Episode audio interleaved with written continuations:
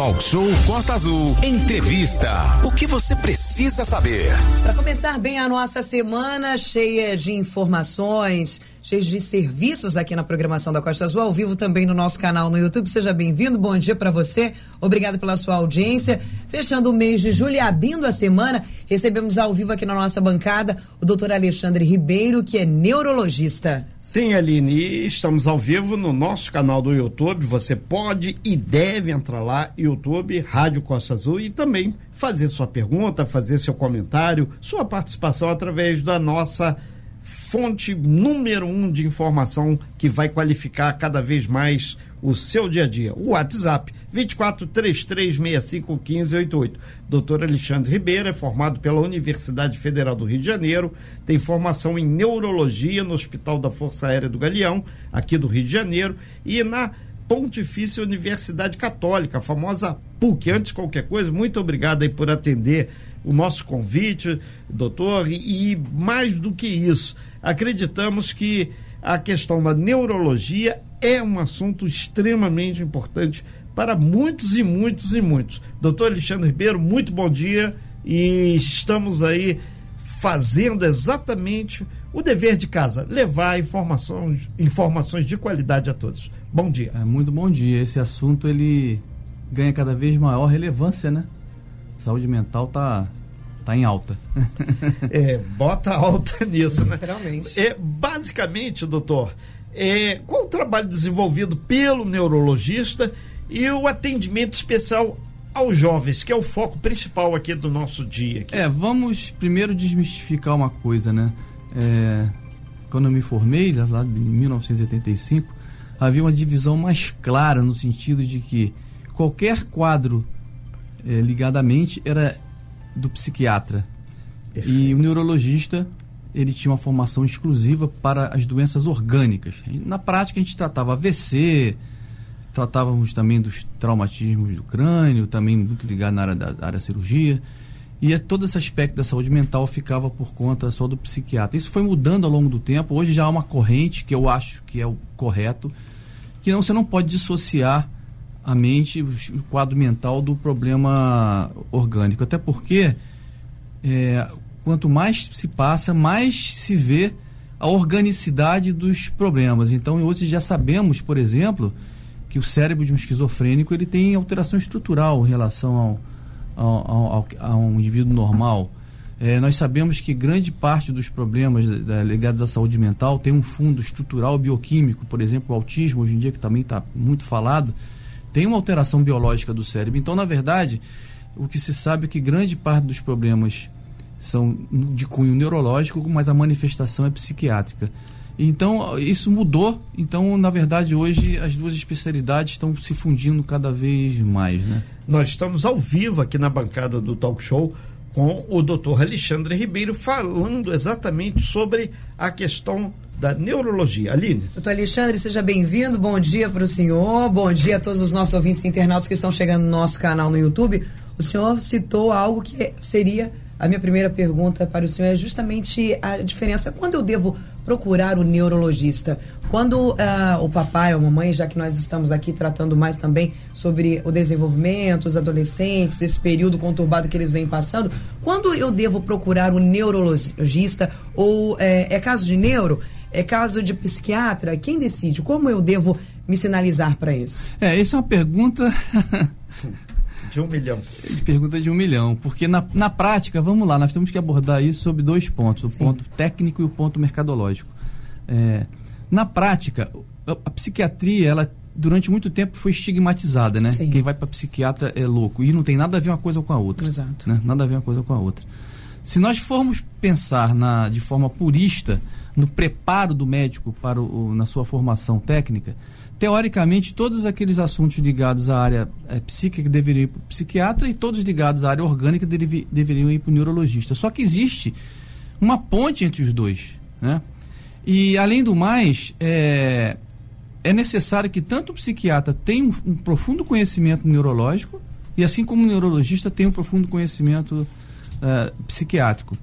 E não deveria haver essa diferenciação. Na prática, na prática, no dia a dia, como funciona isso? Geralmente os psiquiatras ficam com aqueles pacientes que não têm nenhum fundo orgânico é, demonstrado e são geralmente ficam com os casos mais severos e que demandam assistência de longo prazo. Por exemplo, vou dar um exemplo prático para vocês, um esquizofrênico, por exemplo.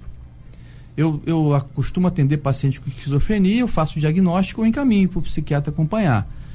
Eu tenho como tratar um, um, esquizofrênico? Tenho. Os medicamentos eu tenho conhecimento deles, os medicamentos antipsicóticos, as estratégias dos casos refratários. Ainda se usa até hoje, por incrível que pareça, com bom resultado eletroconvulsoterapia, é em mesmo? alguns casos de depressão mais, mais refratária, mais grave. Está chegando agora também já com uso mais popular, estimulação magnética, também para os casos de depressão. Mas basicamente, por exemplo, umas psicoses, esquizofrenia seria a mãe delas, é, se trata com medicamentos neurolépticos, antipsicóticos. Nós temos domínio disso, mas é, são casos que tem que ter um know-how também do meio. Por exemplo, se precisar internar um paciente desse, eu não tenho esse vínculo com, com os locais que fazem esse tipo de demanda e tal, então vamos muito para o psiquiatra. Aqueles casos é, mais é, do corriqueiro, os pacientes com ansiedade, depressão, transtorno do pânico, acabam indo para o neurologista porque o acesso é mais fácil. Então, você tem mais, de, mais profissionais ofertados, né, até pelos planos de saúde, por exemplo, para atender esse paciente, e hoje nós dominamos bem esse conhecimento e conseguimos lidar com a maioria dos, dos casos. Então, é, em grande é, número de casos, é uma mera, é, mera escolha do paciente, e eu tenho muitos pacientes que fazem tratamento com psiquiatra e também vão lá comigo uhum. e a gente troca ideias, ou seja, é, encerrando esse assunto, eu fui no congresso uma vez que pela primeira vez eu vi uma bancada de psiquiatras no congresso de neurologia. E qual era o tema? Não pode haver essa diferenciação. Ambos têm que dominar as duas áreas. A mente não é dissociada da, da, da parte orgânica. Nós, nós, estamos ao vivo com o doutor Alexandre Ribeiro, que é neurologista.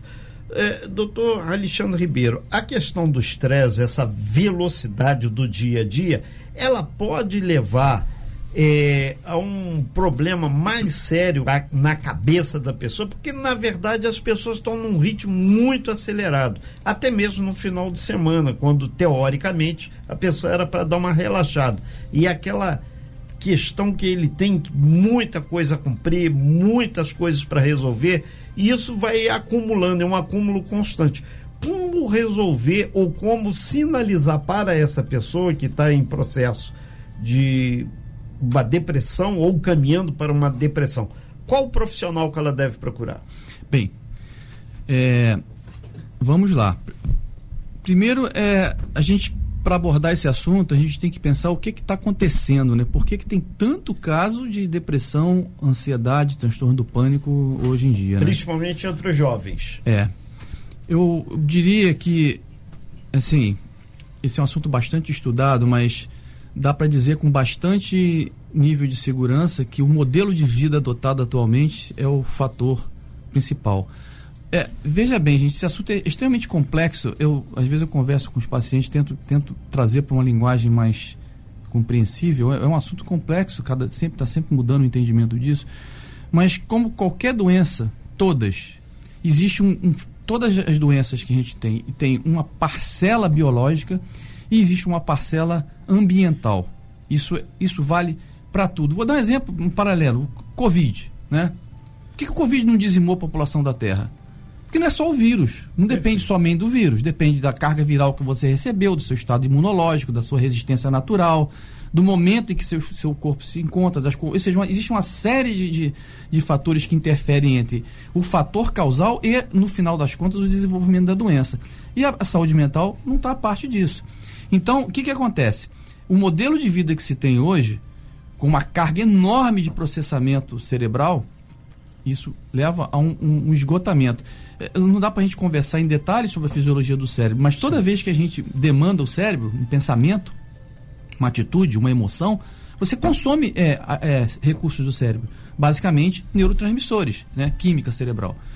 Ou seja, você está exigindo, você está pisando no acelerador, você está exigindo que o, que o veículo consuma combustível, gaste óleo e desgaste é. as peças. Nosso corpo é uma máquina biológica, né? Então, hoje, quando você tem essa vida extremamente acelerada, um, uma quantidade sem fim de situações para resolver, o nosso cérebro ele fica em, em constante estado de alerta. Né? o estado de ansiedade ele é um estado biológico normal é, que a, a natureza criou com qual objetivo? Permitir a nossa sobrevivência, né? Em tese, na natureza, se a gente pensar que nós somos um animal mamífero, né? O ser humano é um animal mamífero, é, é evoluído, tem inteligência, mas nós somos biologicamente um animal projetado, com corpo projetado para viver na natureza. Então a ansiedade serviria para quê? Para sua sobrevivência. Vem um predador te pegar, o que, que acontece? Você tem um estado de ansiedade. O coração acelera, manda mais sangue para os músculos, para os órgãos, oxigena melhor, dá, aumenta a frequência respiratória, etc. e tal. Só que isso é, passa a ser desencadeado a todo momento, por quê? Pelas situações de vida que nós temos. É. Aí você fica em estado de constante alerta, adrenalina na corrente sanguínea o tempo todo. Esse que é o estado de ansiedade, ou seja, o modelo de vida está levando a isso. É, então eu preciso do senhor, depois do senhor. tá? Então, doutor Alexandre Ribeiro, enquanto essa esse pontuar que o senhor falou, a pessoa que ainda usa é, substâncias químicas ilícitas ou lícitas para se manter vigilante, essa pessoa é um forte candidato para ter um colapso, então, né? É, normalmente a pessoa já vai para isso, por quê? Porque pelos meios normais ou os meios recomendados, ela não consegue é, sanar esse problema. Na verdade, quando a gente pensa nessa nessa enxurrada de problema da saúde mental, vamos tirar aqueles casos que têm um fundo claramente biológico. Perfeito. Transtorno bipolar, né, que antigamente chamava-se de psicose maníaco-depressiva, isso independe do ambiente. O ambiente pode ser um gatilho, mas a pessoa tem um transtorno biológico. É, o esquizofrênico, outras coisas qualquer desse tipo. É, a quantidade de situações que você vê que pessoas com depressão e ansiedade é, é um grande fator gerador, é o modelo de vida que essa pessoa tem, né? Um, é o estresse da vida moderna, né, com muita pressão, muita demanda mental, que acaba levando a essa situação. Então a pessoa já apela para esse tipo de coisa quando ela não consegue, pelos meios que seriam adequados, é, é, evitar isso ou solucionar isso. É um paradoxo nessa situação, porque é o seguinte: você reduzir os problemas de saúde mental seriam, em tese, extremamente fáceis, mas são, ao mesmo tempo, extremamente difíceis. Por quê? Ah, você quer que a pessoa não tenha tanta depressão e ansiedade? Viva bem, pratique atividade física, se alimente muito bem, com alimentos naturais, com pouca química, tenha um ritmo de sono adequado, né? Durma cedo, acorde cedo, é, entre em menos embate na sua vida. Ótimo, mas na como? prática, é. como fazer é, isso? Então, na é. prática, é, é, a gente. Assim, é muito fácil te, teoricamente mas na prática é extremamente difícil mudar o modelo de vida da, da, sociedade. Nós estamos ao vivo aqui na bancada do Talk Show e você nos acompanha pelo YouTube com o doutor Alexandre Ribeiro, neurologista aqui de Angra dos Reis, que está nessa segunda-feira pontuando várias questões importantíssimas para você ficar de bem com a vida. Exato, doutor Alexandre, 8 horas e 58 minutos. Deixa eu lá no nosso canal no YouTube, a Edilene Vieira está lá conosco. Bom dia, amados, doutor Alexandre ouvintes. Paulo Rogério Scarani está lá em Mangaratiba. Ele é da Defesa Civil de Mangaratiba junto conosco. Um abraço para vocês, Carani. Excelente entrevista. Ranieri Bezerril, bom dia, Aline. É, aqui é o irmão do Ranieri. Meu irmão é esquizofrênico, ele faz tratamento com psiquiatra, mas acho que e acho que ajudou muito. É, ele está dizendo que ele mandou o diagnóstico dele aqui na, no intervalo, a gente manda para o doutor para ficar mais fácil para o doutor explicar isso para os nossos ouvintes, não fica confuso. A Tânia Félix disse assim: Bom dia. Tudo que sinto, os médicos dizem que é ansiedade. É possível ter um AVC por conta da ansiedade? Mas, doutor, vou deixar para depois do intervalo o senhor responder isso para gente. Outros dois assuntos que chegaram aqui também, só para lembrar, para a gente não esquecer de falar disso, é sobre o TDAH entre os adolescentes né? E sobre o autismo. São 8 horas e 59 minutos, 24 33651588. Mensagens de texto com o seu nome e com o seu bairro. Nós estamos ao vivo com o doutor Alexandre Ribeiro, ele é neurologista. Estamos conversando sobre a saúde mental lá no nosso canal no YouTube, também nos nossos canais do WhatsApp. Muitas perguntas chegando por aqui. Podem tirar todas as dúvidas. Esse programa é exatamente para isso, né, Renato? Exatamente, Aline. É um trabalho assim muito legal que a gente faz com auxílio dos nossos entrevistados e hoje, em especial, temos o prazer de receber aqui o neurologista doutor Alexandre Ribeiro.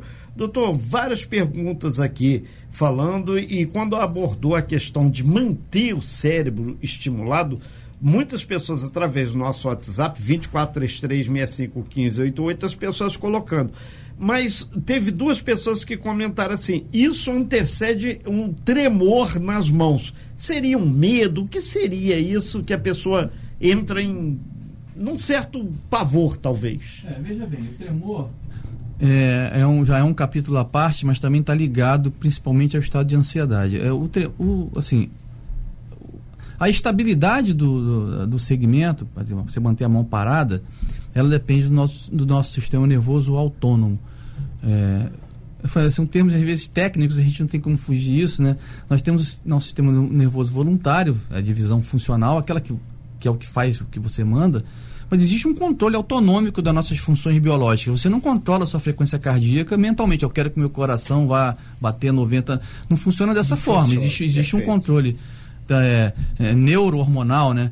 É, existem também uma série de outras funções que são controladas é, é, sem que você tenha uma ingerência direta, e por isso chama sistema nervoso autônomo.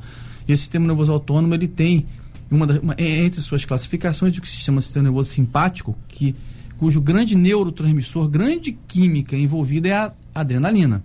Né? Então, quando você está com um aumento da adrenalina no corpo, é você tem um aumento da atividade muscular e pode gerar o, o, o tremor. Então, o tremor é comum em quê? Ansiedade. O indivíduo, quando fica ansioso, ele treme. Por quê? Por aumento da liberação de adrenalina eh, na corrente sanguínea. É, agora, a pessoa pode ter isso de forma nativa, o tremor essencial, por exemplo. Então é uma disfunção, é, normalmente de fundo genético, hereditário, biológico, onde já existe uma, uma desregulação do, do sistema nervoso autônomo, não se sabe bem a origem disso, e onde há um tremor. E, inclusive, o tratamento se usa bloqueadores da adrenalina. Então, o mecanismo bio, bioquímico seria esse. Nós estamos ao vivo com o doutor Alexandre Ribeiro, neurologista. Aline. Doutor, uma coisa que nós, nós percebemos, né, a sociedade percebe, que tem muita gente doente e poucos profissionais para o atendimento contínuo, né? A saúde mental tem muita gente para pouco pouco, profissional para fazer aquele atendimento, principalmente no caso né, do, do, dos, dos, psicólogos. Aqui, inclusive, na nossa rede municipal, falta psicólogo. E lá no nosso canal no YouTube, tem um assunto que está imperando por ali, é sobre a esquizofrenia. Teve uma ouvinte que mandou a mensagem, mas ela pagou, mas eu peguei antes dela pagar, então tá tudo certo, não vou falar o nome, porque acredito que ela não, não queira que se identificar. Ah, uma pessoa, aspas, tá? Normal, é, pode ter esquizofrenia ou é algo que ah, meus pais tiveram, é hereditário ou não? Uma pessoa perfeitamente normal, ao longo do tempo, pode é, vir a ser um esquizofrênico?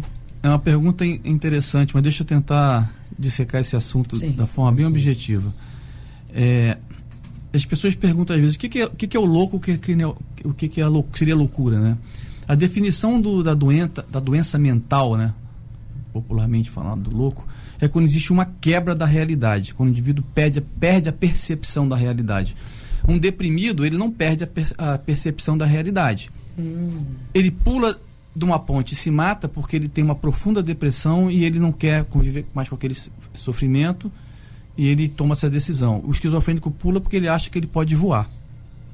Hum, então, essa é a diferença. Essa é a diferença. O estresse, uma pessoa com muito estresse, ela não vai é, é, evoluir para um quadro psicótico tipo esquizofrenia. Não. A esquizofrenia tem um fundo biológico. Ah, ok. Tá? Então, as pessoas que, ah, estou muito ansioso, estou tenso, estou estressado, vou ficar esquizofrênico. Não. Se ficar, porque ia ficar mesmo. Lógico que o fator ambiental pode ser, como eu falei, lembra que eu falei da, das doenças. As doenças não ocorrem por um fator só. Pode ser o gatilho. Mas você vê pessoas com a vida absolutamente normal, sem fator de estresse nenhum, e surta, faz um surto psicótico, você faz o diagnóstico de esquizofrenia. Então não há esse. Tanto é que hoje não se recomenda mais psicoterapia para esquizofrenia. Não tem, não tem eficácia é medicação, porque é um transtorno biológico bioquímico. Doutora, o senhor acha que as pessoas confundem porque os sintomas da esquizofrenia, elas, alguns deles se confundem com, por exemplo, da depressão e tudo mais do dia a dia, as pessoas acabam, por exemplo, uh, esses dias eu estava dando uma passada justamente por conta da entrevista, né, e tem a questão da, das alucinações, o esquizofrênico sai da realidade, tem as alucinações. E a pessoa, quando está no estágio de depressão muito alto, muitas das vezes, também começa a ver coisas por conta do estado de estresse muito grande. O senhor acha que a, a, isso também dificulta um pouco o tratamento, essa confusão de informações? As pessoas hoje, elas buscam mais a informação na rede social, por exemplo, do que procurar um médico, propriamente de falar assim, não, eu tenho que ir lá na raiz para saber do problema, o diagnóstico. As pessoas acabam trazendo um monte de informações externas, principalmente na internet, de várias outras especialidades que estão lá na internet e acabam confundindo e ficando mais nervosas, ficam em pânico por conta dessa Sim, situação. É. A, a informação ela tem um lado positivo, Sim. mas se não for bem utilizada, tem um lado negativo também. Olha só, vamos. Vou falar uma coisa para vocês aqui, que é, eu, eu costumo dizer muito para os pacientes quando entram nessas dúvidas. Gente, doença não lê livro, tá? Perfeito. Então ela não vem exatamente como você quer, Entendi. tá? É, onde é que está escrito na, na, no livro que o indivíduo com depressão tem que ser assim, assim, assim, assim? É individualizada a situação. Tanto é que existem os quadros que ficam no limbo, no meio do caminho. Depressão psicótica. O indivíduo tem um quadro depressivo, mas em alguns momentos delira ou alucina. Na verdade, vamos definir o que é delírio e alucinação, né? Sim. A alucinação é uma perversão do, dos seus sentidos. É, ver coisas, escutar vozes, né? Ah, é uma percepção, uma, uma, uma, um, é uma, um distúrbio da percepção sensorial. E o delírio é uma alteração do pensamento. Mania de perseguição, por exemplo. Então, quando a pessoa delira e alucina, ela tem o que se chama -se de paranoia. Esse é o termo da paranoia, que é o marco da esquizofrenia. Só que um paciente com uma depressão muito grave pode ter isso porque ele tem o que se chama depressão psicótica. É um indivíduo que está no meio do caminho. Como eu falei, a doença dele não leu o livro. Não sabia que a depressão não podia ter isso e também não sabia que, que, a, que a, o esquizofrênico podia ter esse tipo de coisa. Quem vai fazer esse diagnóstico é quem está analisando o paciente. Isso é fundamental por quê? Porque a abordagem medicamentosa muda totalmente, tá?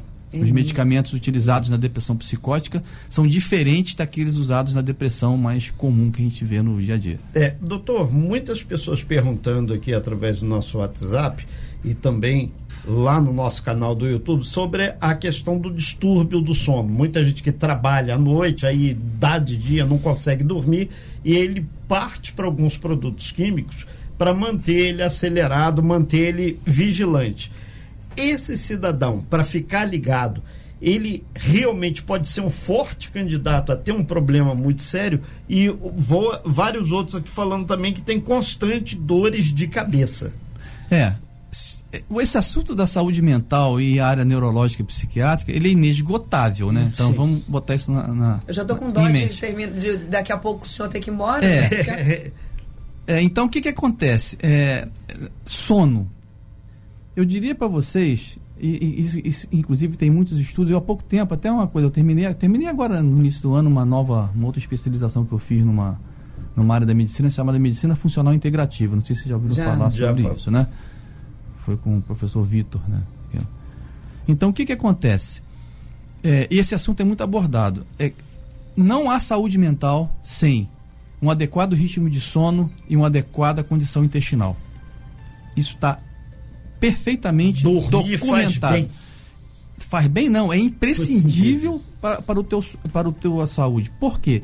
Porque existe uma coisa chamada ritmo circadiano. O ritmo circadiano, o nosso corpo ele é todo cíclico. O ser humano é, ele, é um, ele é um ser cíclico. As mulheres são mais ainda do que os homens, né, por causa da questão hormonal.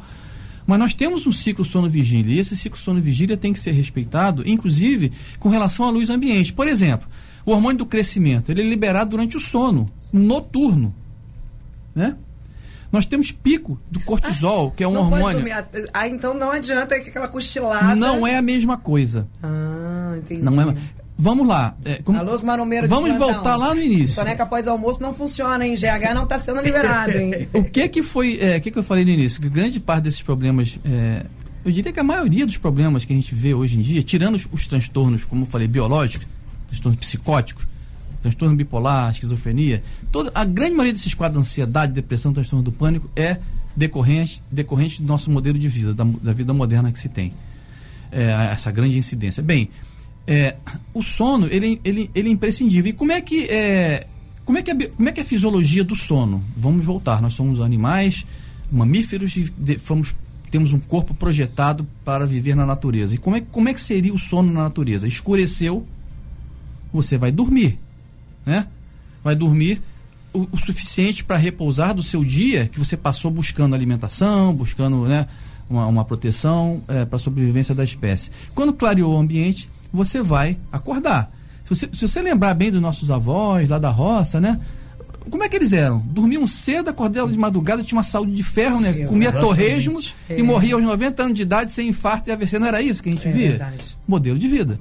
Né? Perfeito. Eles tinham o estresse que a gente tinha? Não tinha. Tinha essa quantidade de tela que a gente fica na frente? Não. Não. Nós precisamos, para dormir, que o cérebro produza, a glândula pineal libere melatonina. A melatonina é liberada quando? Na ausência da luz. Se você ficar na frente da tela o tempo todo, seu cérebro não vai liberar melatonina suficiente. Só para concluir, eu, eu, eu também falo muito para os pacientes. É, o nosso sono é como um avião é, pousando. Né? Quem já é, viajou de avião, Sim. como é que faz? O avião não está assim, está em velocidade de cruzeiro, o, o piloto fala, vamos pousar, em cinco minutos ele está no, no- Não. Ele desacelera a turbina, vai perdendo né, altitude, devagarzinho, abre os flaps, ou seja, há uma- toda uma preparação para o pouso. E o sono também. A gente tem que fazer uma preparação para o sono, diminuir os estímulos, não, não, ah, não ingerir alimentos estimulantes, eh, diminuir a luminosidade do ambiente e deitar para que o sono venha de forma natural. E isso não acontece. É, nesse sentido, então, é, doutor Alexandre Ribeiro, várias empresas, tem vários sindicatos que lutam, principalmente porque em algumas atividades laborais, inclusive o senhor médico, para que tenha um espaço no hospital ou na clínica que seja fechado, escuro, confortável.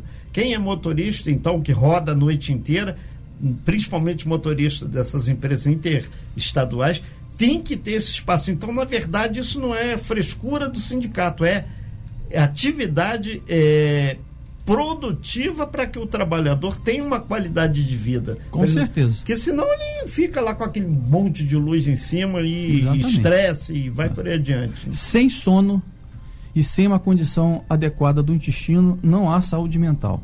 Hoje, por exemplo, se, se usa probióticos, né, que são substâncias para melhorar a flora intestinal, para melhorar a Perfeito. ansiedade.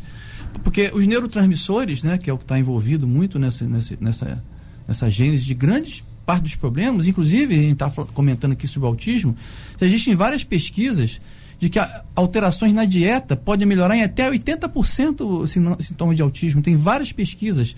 Teve uma, uma a Universidade de Michigan, se eu não me, se eu não me engano, eu estava lendo esse trabalho há pouco tempo atrás. Eles fizeram uma pesquisa com transplante fecal, mudando a flora intestinal de pacientes com autismo e observaram 80% de regressão dos sintomas só mudando a flora intestinal. Qual é o link disso? Vamos lá. Da onde vêm as substâncias químicas que o cérebro é, utiliza para a sua fisiologia? Vem das substâncias que estão na corrente sanguínea, que, ela, que metaboliza e produz os neurotransmissores. Da onde vêm essas substâncias? Vem do intestino, da absorção dos alimentos. Então, se sua alimentação inadequada, não contém a quantidade de nutrientes adequadas, você não tem a matéria-prima para o cérebro produzir esses neurotransmissores. Se a, a- flora intestinal está alterada, você, por mais que você se alimente bem, você também não tem. Então, esse chamado eixo intestino-cérebro está sendo muito estudado, ele é fundamental no estado, na, na saúde mental, principalmente ansiedade, TDAH e autismo. Nós estamos ao vivo aqui com o doutor Alexandre Ribeiro, neurologista, inclusive várias pessoas participando no, no nosso YouTube, falando essa questão do intestino, ecoando a informação que o senhor repassa para todos aqui no YouTube e através do nosso DAIO. Doutor, inclusive lá no nosso canal no YouTube, é, tem uma ouvinte que diz, olha, doutor Alexandre ajudou muito minha filha pós-Covid, gratidão, o nome dela é Alessandra.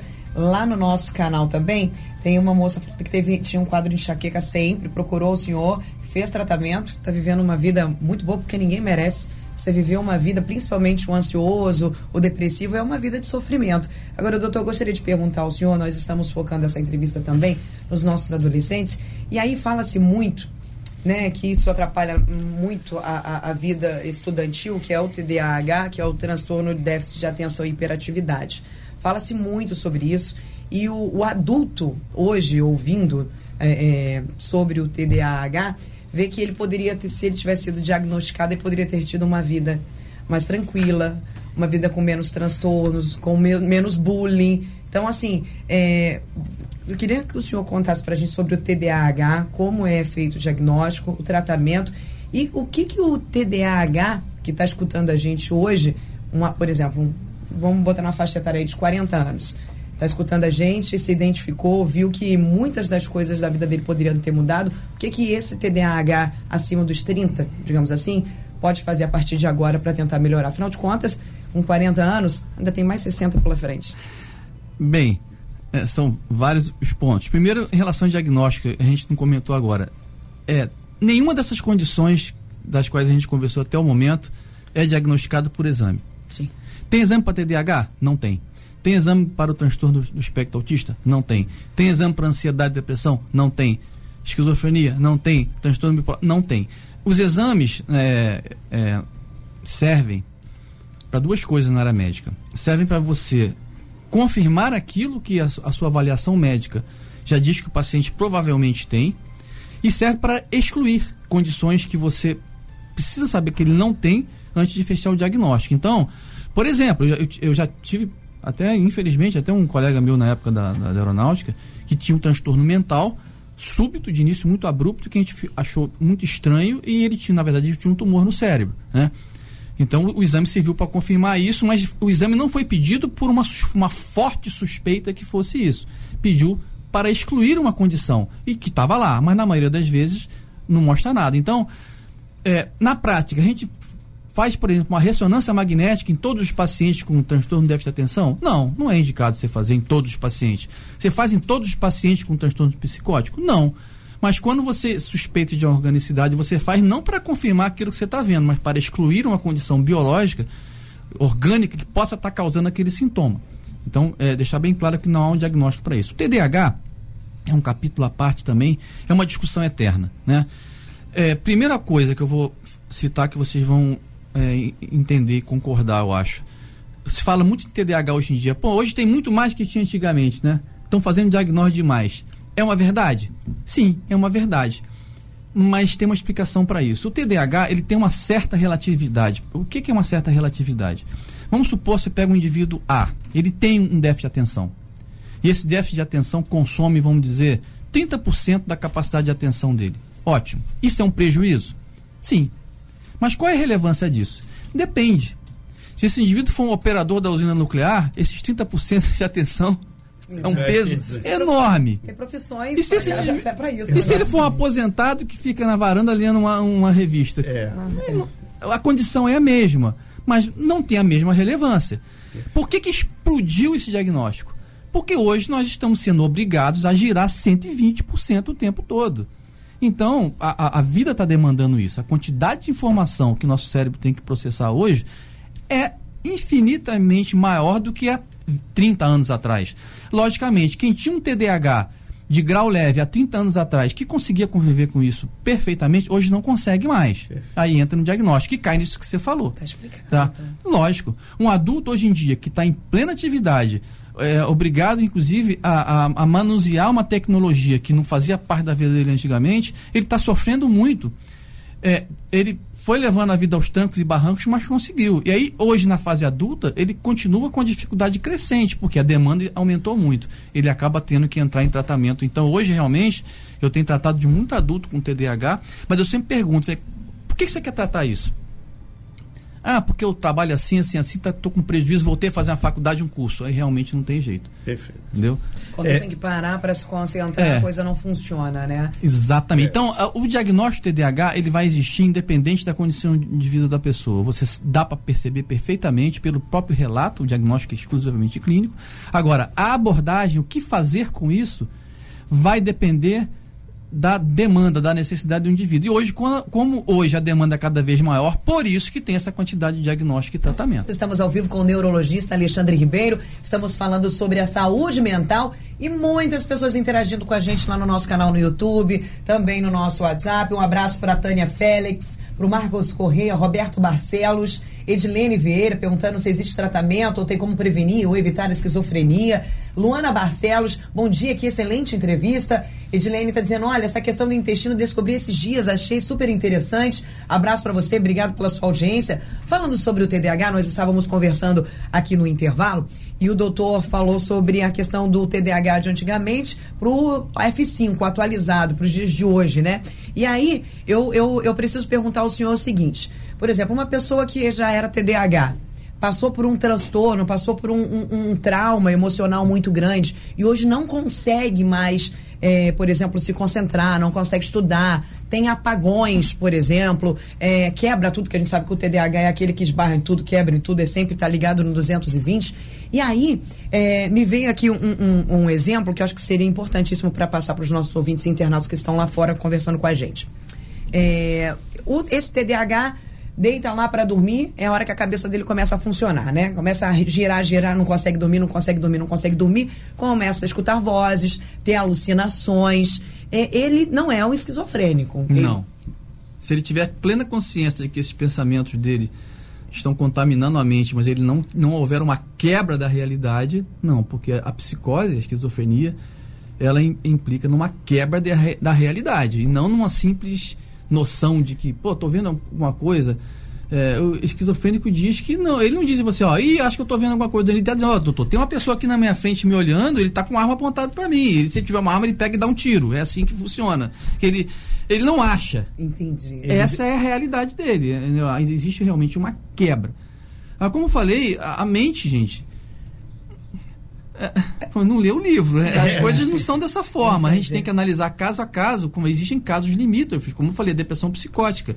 O indivíduo tem uma depressão grave e tem alguns sintomas psicóticos, está no meio do caminho. Mas habitualmente aqueles pensamentos estranhos que vêm na cabeça da gente, quando a gente tem plena noção que são pensamentos estranhos, combate eles e sabe que eles são claramente uma, uma coisa irreal, isso não, isso é, não, é, esquizofrenia. Não é esquizofrenia. De você acordar e falar, essa noite tive um rolê estranho, tive uns pesadelos, umas visões, não, então isso não, é não é esquizofrenia. Não é, não é. Isso é um estresse um, um muito alto, você está ali realmente passando por Só, um... É, a coisa que você citou que é bom, bom diferenciar, você falou que ah, está com TDAH e teve uma, uma, uma, um trauma, alguma coisa, olha só.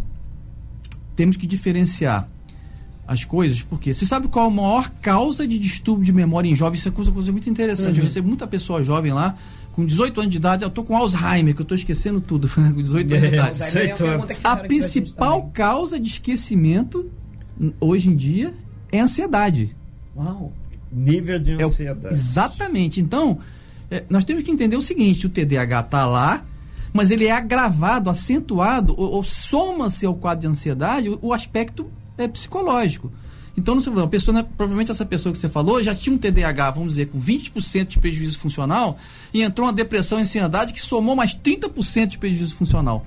Então, não é que o TDAH agravou, ele foi somou-se ao quadro de déficit de atenção outras condições que também prejudicam a memória, como a ansiedade, por exemplo, né?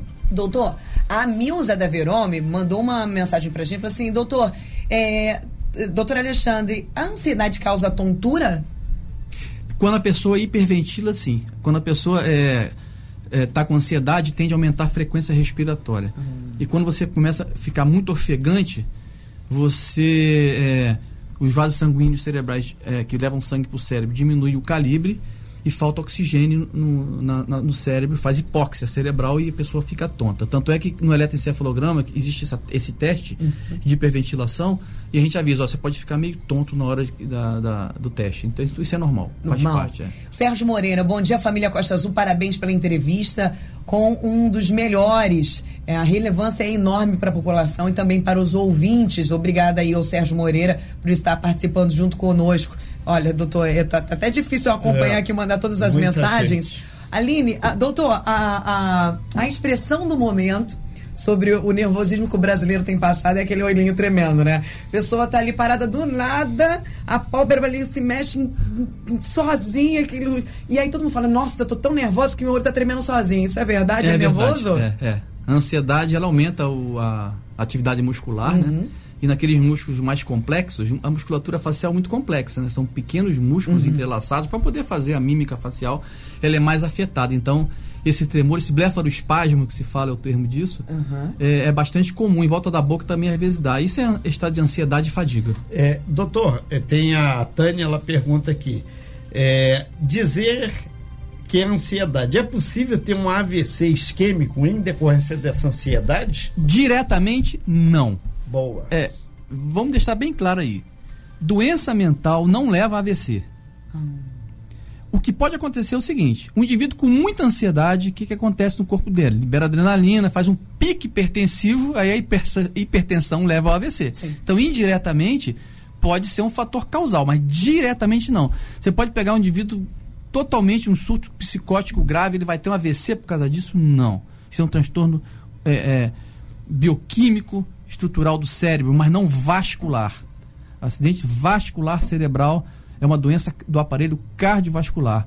E os, os, mecanismos que levam a isso são os mecanismos cardiovasculares. Hipertensão, paciente diabético com doença é, circulatória, é isso que leva ao AVC. O quadro mental, diretamente, não. Doutor, quem tem que tomar a liberdade de procurar o profissional, o médico, a família ou o candidato a paciente? Em, em que sentido você está dizendo? Não entendi. Na questão, quando ele começa ter esses sintomas, dor de cabeça muito intenso, começa a tremer o olho, tremer a boca. É, aí depende. Sudorese intensa da mão, treme a mão. É, normalmente a gente vê isso em adultos jovens, né? Sim. É, que vão sozinhos, né? Você, geralmente, assim, esse tipo de sintoma, tremor nas mãos, né? normalmente você vê o adulto jovem que está sob intenso estresse, vai com, Pessoal que com, vai com, a, com companheiro, companheira, vai lá.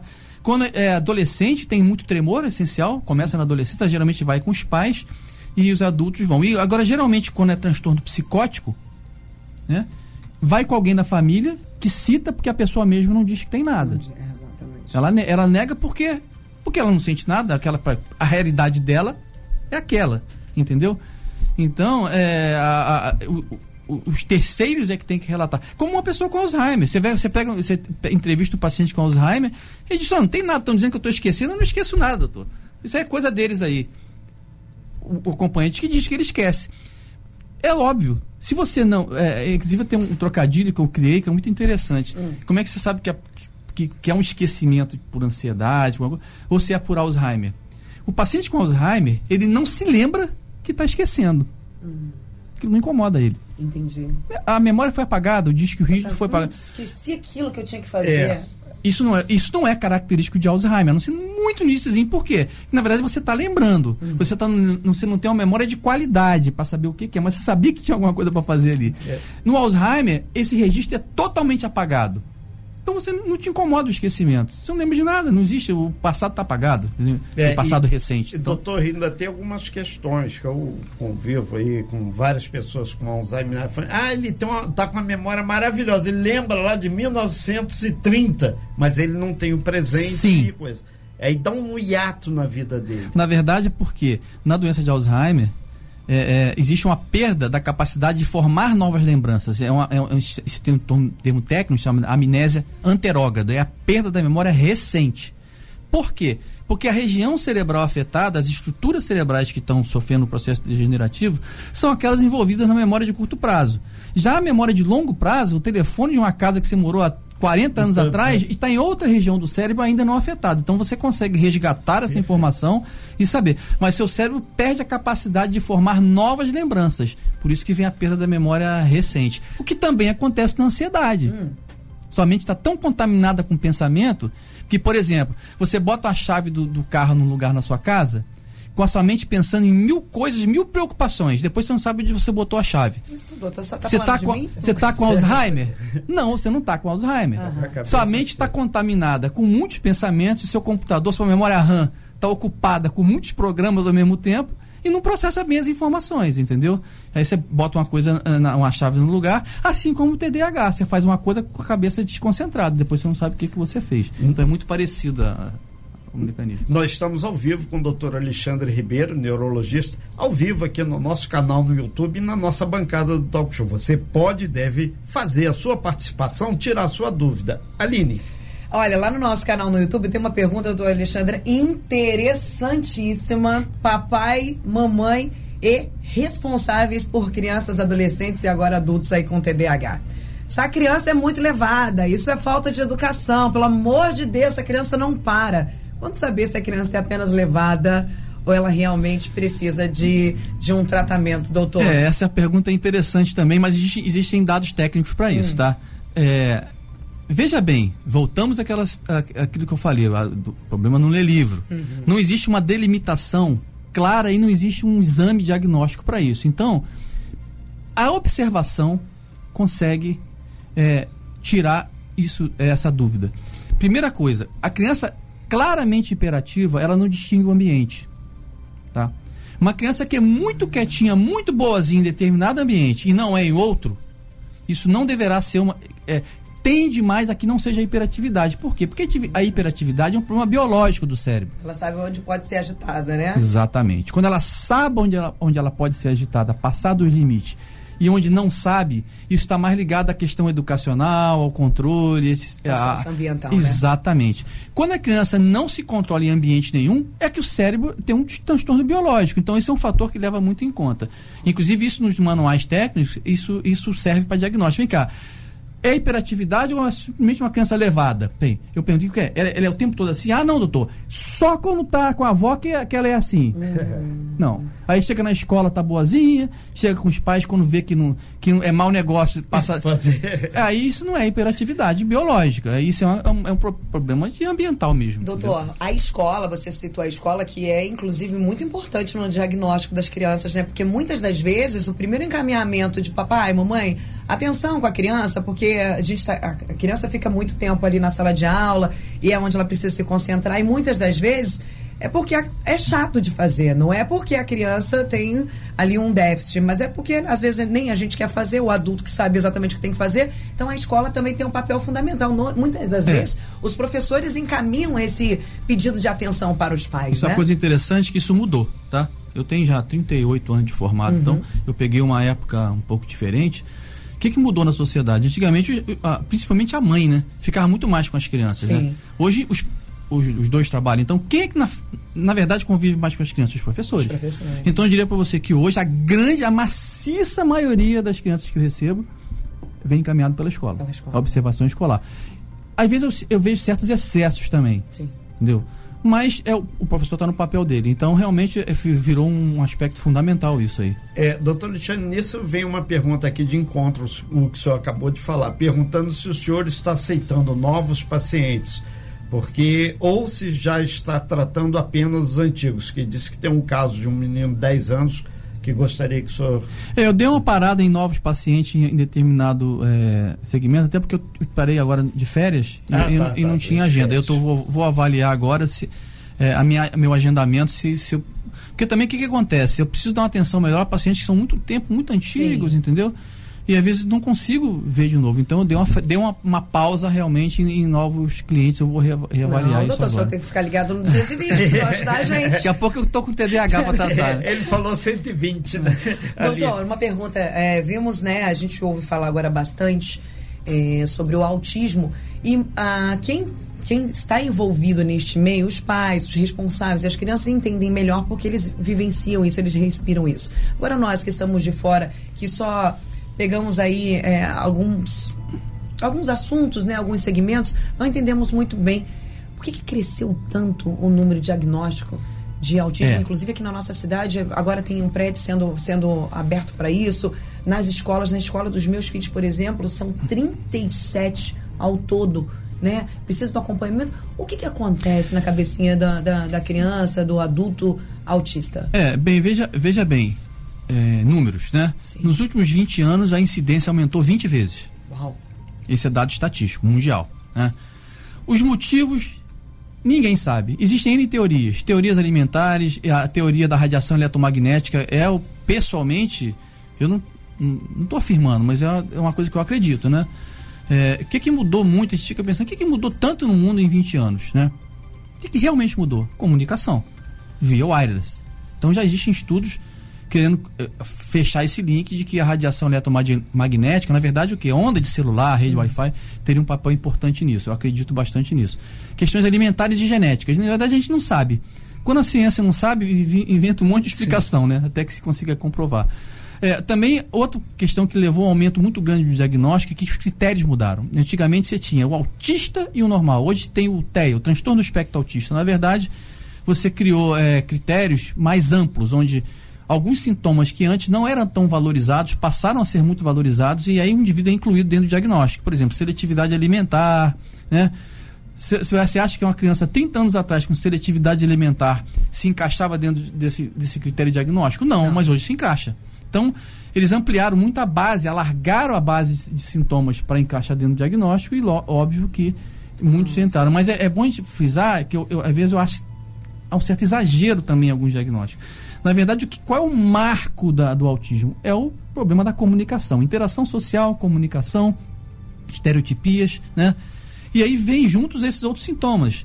E a hiperatividade, que é bastante frequente, a seletividade alimentar, ou seja, mas o padrão de, de prejuízo na comunicação verbal, não verbal, interação e, e, e a presença de hábitos repetitivos e, e, padrão restrito de interesses, esse, esse é que é o marco do autismo. Nós estamos com o neurologista Alexandre Ribeiro falando sobre a saúde mental. Deixa eu dar uma passada lá no nosso canal no YouTube. Mandar um abraço pro Eberton Souza, bom dia. Nayara Azevedo, excelente profissional. Edna Maria, Alzheimer pode ser hereditário? É, Elza Faria, melhor neuro de Angra. Edna disse como distinguir, já fiz essa pergunta, né, sobre se a criança é só levado, ela tem um quadro de TDAH, o doutor já explicou pra gente. Tânia Félix, Luana Barcelos, grande abraço, obrigado pela audiência de vocês. É, Marcos Correia, entrevista top com o doutor Alexandre. A Milza está aqui junto conosco. Aline, pergunta para o doutor, já, ele já respondeu sobre a tontura, né? Se pode causar aí, é, se a ansiedade pode causar tontura. E ela disse assim: pergunta para mim se qual médico eu devo procurar para tratar da minha ansiedade, tontura e que tipo de exame eu tenho que pedir. Ele, inclusive, já falou com a gente. Você pode procurar tanto neuro quanto psiquiatra, né, doutor? O torrino vê muita tonteira também, tem que afastar um quadro labiríntico, né? Doutor, boa, é. boa citação que o senhor passou aqui pra gente.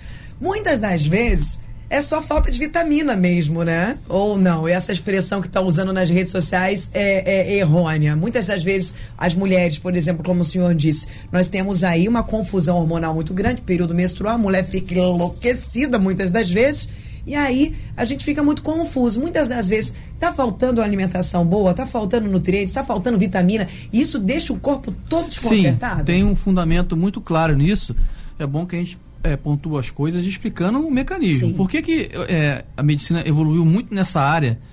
É, inicialmente a ortomolecular, agora a integrativa, porque é o seguinte, a, o padrão alimentar mudou muito, né? Sim. Os alimentos hoje são muito mais pobres em nutrientes do que eram antigamente. Monocultura, você tem os alimentos com menor diversidade de componentes. Se você pegar uma goiaba de hoje, ela tem muito menos concentração de vitaminas tem e nutrientes mais? É, do que de antigamente. Né? então, o que, que acontece? Os alimentos ultraprocessados, então, a alimentação hoje, ela é ela cresceu em volume e caiu em qualidade. Então, é, é comum realmente é, deficiências é, é de diversas substâncias no nosso corpo que, e, e essas substâncias elas são os nossos substratos nas nossas reações bioquímicas, na, na, produção hormonal, etc. e tal. Então, a suplementação vitamínica, quando bem feita, pode ser de grande valia para muitas coisas, entendeu? Mas é, existe ainda muito empirismo nisso, muita coisa é, em observação clínica, mas há muito relato de muita melhora em muitas coisas, e às vezes coisas simples. Por exemplo, eu sempre usei de muitos anos óleo de prímula para atenção pré-menstrual e para fogacho da menopausa. E que, o que, que é o óleo de prímula? Hum. É, um, é um óleo natural que entra na síntese hormonal. Então, na verdade, eu estou fazendo reposição hormonal pela, de uma via natural, dando mais matéria-prima para o corpo produzir hormônio. É, é, só dando um exemplo. Isso vale para muitas outras situações, né? É, doutor Alexandre Ribeiro, uma senhora perguntou aqui sobre uma dor que, diante de muita tensão, muita ansiedade, ela sente uma dor até no coração. Não está infartando. Não, o infarto é uma, uma, uma, lesão da artéria coronária, uma obstrução da coronária, um infarto, né? isquêmico do, do, do, músculo cardíaco. A dor, por própria ansiedade, liberação adrenérgica, a pressão pode subir um pouco, fazer vasoconstricção coronariana e diminuir um pouco o fluxo sanguíneo do cardíaco e causar dor. Mas isso não é infarto. É, mas se, se, o infarto ele tem um tempo né, de evolução, uma dor mais prolongada, mais intensa, sinais importantes, sudorese, é, palidez. É um quadro que dá para distinguir, mas às vezes é muito difícil. Tanto é que hoje em dia existe um, toda uma estratégia para isso, né? Dor, é, geralmente os hospitais têm centro de dor torácica. Quando entra com dor torácica que se permanece, que se prolonga, tem que investigar e se for muito muito repetitivo, principalmente diante de esforço, investigar se não é angina. Né? Perfeito. Nós estamos ao vivo com o doutor Alexandre Ribeiro, neurologista aqui no Talk Show. Ali. Hoje nós estamos literalmente explorando o doutor Alexandre aqui. E lá no nosso canal no YouTube tem uma pergunta muito boa, doutor. É, o, o cérebro é treinável? Eu consigo, por exemplo, eu tô com pouca memória, tem muitos tem exercícios que eu posso fazer ali para melhorar, se óbvio, né? For um indivíduo que não tem, não foi diagnosticado com, com TDAH, só é realmente estar ligado no 220 por conta da vida, né? Da, dessa vida corriqueira. O cérebro dá para treinar? Dá para eu melhorar os meus estudos só com, com exercícios mentais? Como é que. É, essa é a pergunta de ouro. Tá a, mais interessante que poderia, porque. É. Eu, eu vou falar um termo que seja, guardem esse termo chamado neuroplasticidade, né? uhum. né? O é, que, que, que significa isso? Que é exatamente isso que está sendo dito. Vamos, vamos fazer aqui uma, um, um histórico. Alguém que já estudou música, não, né? Não, não. né? Eu já eu, eu estudei música há muitos anos, tocava piano. Então, como é que funciona a coisa? Você vai na aula de piano e começa lá, né? Dó, ré, mi, fá, sol, lá, né? No início, você vai devagarzinho, nota a nota, não é isso? Daqui a pouco você está fazendo essa sequência de acordes, nem olhando mais para o teclado. O que, que aconteceu? Teu cérebro aprendeu. Sim. Né? Mas o que, que é esse aprendizado? As pessoas têm. A gente tem a, a, achar que o aprendizado é uma coisa mental. Não é. Não é tão simples assim. Na verdade, quando o teu cérebro detecta que aquela sequência de movimentos precisa ser feita de uma forma é, com muita frequência, é necessário, ele aumenta a quantidade de sinapses entre os neurônios que participam daquela atividade, aumentam a atividade bioquímica de neurotransmissores naqueles circuitos e você tem o quê? O melhor desempenho daqueles circuitos. Isso que seria o treinamento e que se chama de neuroplasticidade. Quando a pessoa perde a fala por um AVC e o fonoaudiólogo treina novamente a pessoa a falar, o que, que, ele tá, que, que o fono está fazendo? Neuroplasticidade. Então o cérebro tem uma capacidade de modificar as suas conexões sinápticas e aumentar a atividade neuronal, aumentar a atividade bioquímica através da, da, da, da liberação de neurotransmissores, criar novas vias de comunicação diante da demanda. Isso é que é o aprendizado. Tá? E o que está por trás do aprendizado é a neuroplasticidade. Isso é a chave da neurologia em tudo. Quando você trata um paciente, faz uma, uma, uma, uma estimulação multidisciplinar no autista, terapia ocupacional, fono, o que, que você está fazendo? A mesma coisa. Da mesma forma que você pega uma pessoa, ensina ela a tocar piano, você ensina um autista a quê? A desenvolver a fala. É a mesma coisa, o mecanismo é o mesmo, tá? Neuroplasticidade. Então o cérebro, sim, ele aprende, ele treina e, e biologicamente o que que representa, o que que acontece lá dentro do cérebro para que isso se manifeste? Aumento das conexões sinápticas, que são as conexões entre as células, aumento da atividade neuronal e aumento da, da, da, da atividade bioquímica do cérebro. É isso. É, tem mais uma pergunta Sim. aqui. O Ebert Souza, ele está falando aqui.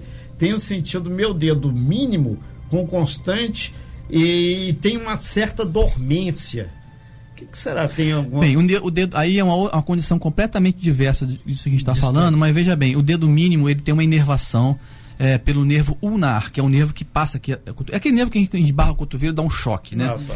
Esse nervo ulnar, na 90% das vezes, o problema está no cotovelo, ele sofre porque ele passa aqui no cotovelo, na, no, no túnel, chama túnel, túnel cubital aqui, e ele fica é, comprimido e aí começa a dar dormência no dedo. Hanseníase faz isso também, é uma doença mais comum que, que acomete o nervo.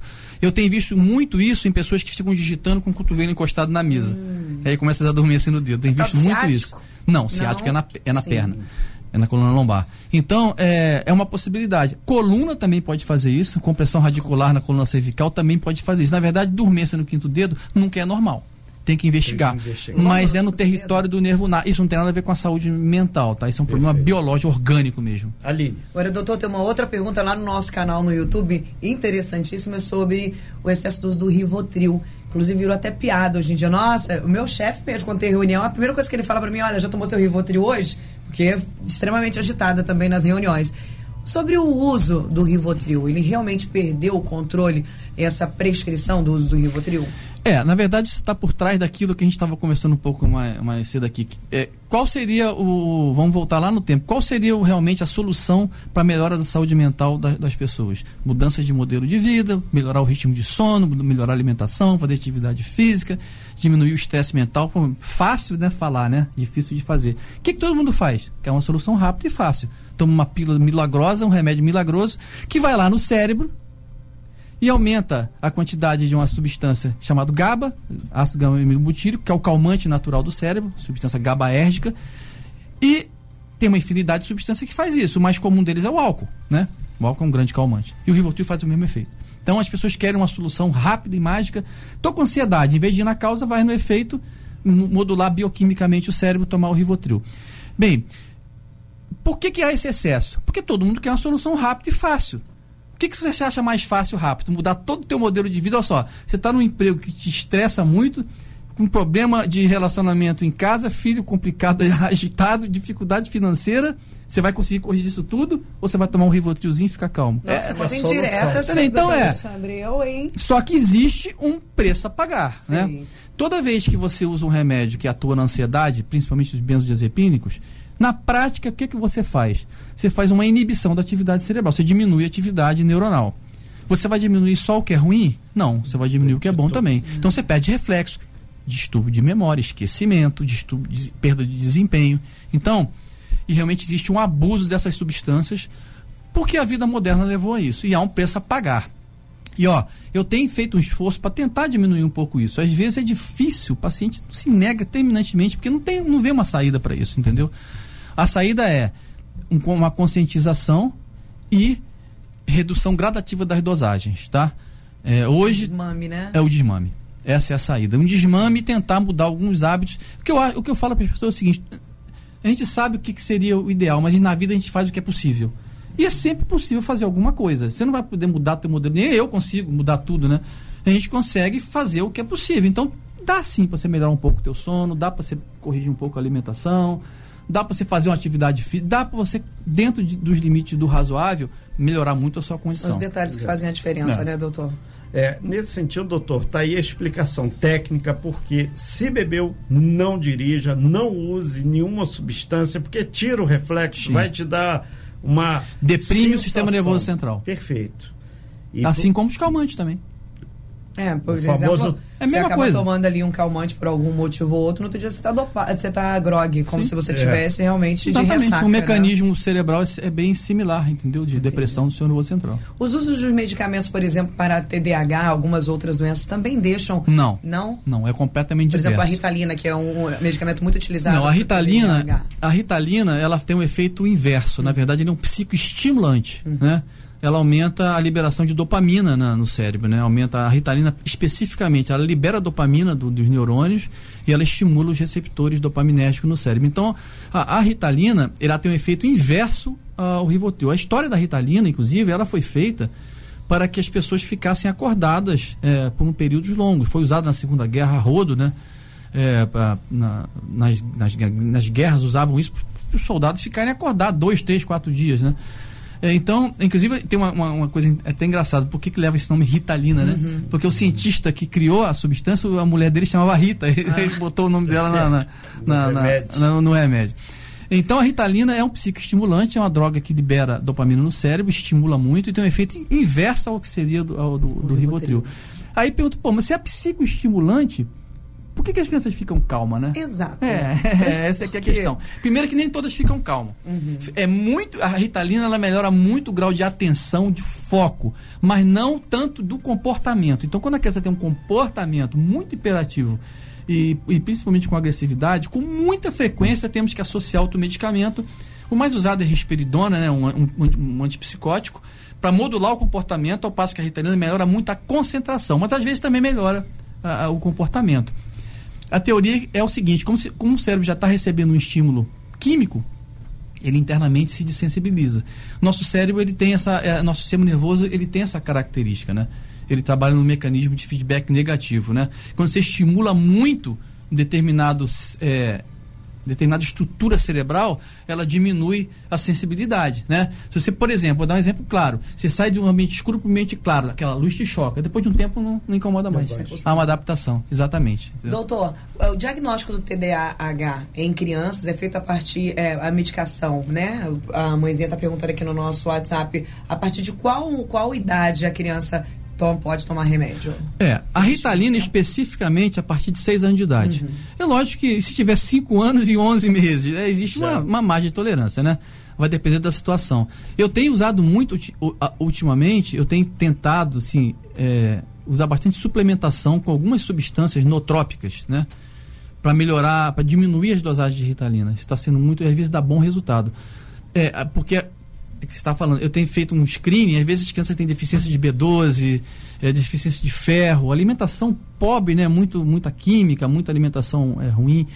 Então, às vezes, isso ajuda, ajuda bastante, entendeu? Então, mas em, na prática, a Ritalina é recomendada a partir dos 6 anos de idade. Tá? Perfeito. Doutor Alexandre Ribeiro, a gente agradece muito a sua participação aqui, desse, desse último minuto, para o senhor se despedir.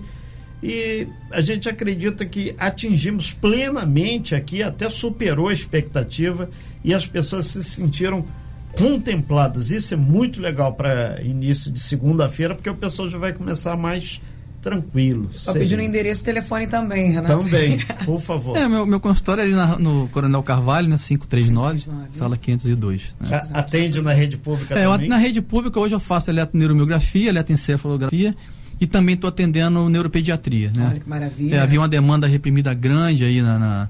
Porque, na verdade, eu, eu, sou neurologista adulto da rede pública, uhum. mas a, a, a, parte clínica já não faço mais, que eu fui para a parte de exames, né? Então, eu fiquei dedicado à parte de exames, que é uma demanda também que na, no município não, não tinha, né? E é, houve um hiato também da, da área de neuropediatria, então agora eu estou atendendo a parte neuropediátrica também. Perfeito. E a, a, você, o senhor voltou agora, né? De férias, inclusive, né? É, é, vai tentar cuidar primeiro lá dos pacientes e depois vai abrir novas consultas. É, é meu filho está me chegando aqui para me ajudar também, porque ele, ele, ele, tem a mesma especialidade, uhum. só que ele trabalha no Rio, né? Estou tentando trazer ele para cá, mas Está resistente. tá resistente. Tá mas resistente, ele provavelmente né? virá um dia atender comigo aqui, aí ah, vai, vou conseguir ter algumas vagas mais de atendimento, né? Perfeito. Precisa de sangue jovem e tem, precisa de, né? É da verdade. sucessão, né? Sangue okay. jovem com muito, e também de experiência, ah, né? Que perfeito. conta muito. Doutor Alexandre Ribeiro, muito obrigado aí pela sua colaboração aqui, que isso, sinceramente, foi muito oportuno para várias e várias pessoas. Muito obrigado, bom dia, excelente semana para o senhor e senhor quiser, estaremos sempre Não, aqui. Obrigado pela oportunidade. A hora que quiser, espaço. é só me chamar que Não, eu estarei já queremos, presente. Já queremos. São muitos temas. É. Inclusive, uma coisa que eu sugiro é que a gente aborde alguns temas é, mais focados, porque assim, dentro de cada tema, o assunto é inesgotável. Então, se for a gente falar sobre TDAH, a gente faz os quatro programas sobre Exatamente. TDAH. Exatamente. É, por exemplo, vou, vou, deixar, vou deixar no ar uma coisa aqui. Isso, que perfeito. Vai, é. Canabidiol, olha aí. Ó. Olha, Eita, olha a discórdia sendo jogada logo é. segunda-feira neste programa. Canabidiol. Podemos falar sobre canabidiol. Por favor, é contra nem em favor nem contra, muito pelo contrário. É, tá bem Não, em cima, do, cima do muro. Eu, eu digo o seguinte, eu como sou totalmente favorável com bom senso. Exato. Eu acho que está vindo um exagero, por, porque existem razões mercadológicas, existe muito interesse e tal. É uma droga fantástica, fantástica, de excelentes resultados, mas é de alto custo, tá? Então é de acesso restrito. E existem indicações com grandes resultados, o autismo dá muito bom resultado, a epilepsia dá muito bom resultado e outras com resultado questionável. Mas como tudo na medicina, né, a diferença entre o veneno e o tratamento é a dose. A diferença entre o bom uso e o mau uso é o bom senso. Mas eu sou favorável sim. Ótimo. Então okay. já ficou aqui no ar falando sobre esse assunto. Vamos trazê-lo com certeza em outras, em outras muitas oportunidades. Muito obrigada, doutor Alexandre Ribeiro, neurologista. Essa entrevista já já estará disponível no nosso podcast. Já está lá no nosso canal no YouTube. Marcelo já vai apertar o play, você já pode acompanhar. Renato, muito obrigado por essa segunda-feira maravilhosa e esclarecedora. Maravilhosa e esperamos que vocês todos continuem ao longo aí dessa semana aqui com a Costa Azul. Sem fake news. Talk show. Você ouve? Você sabe.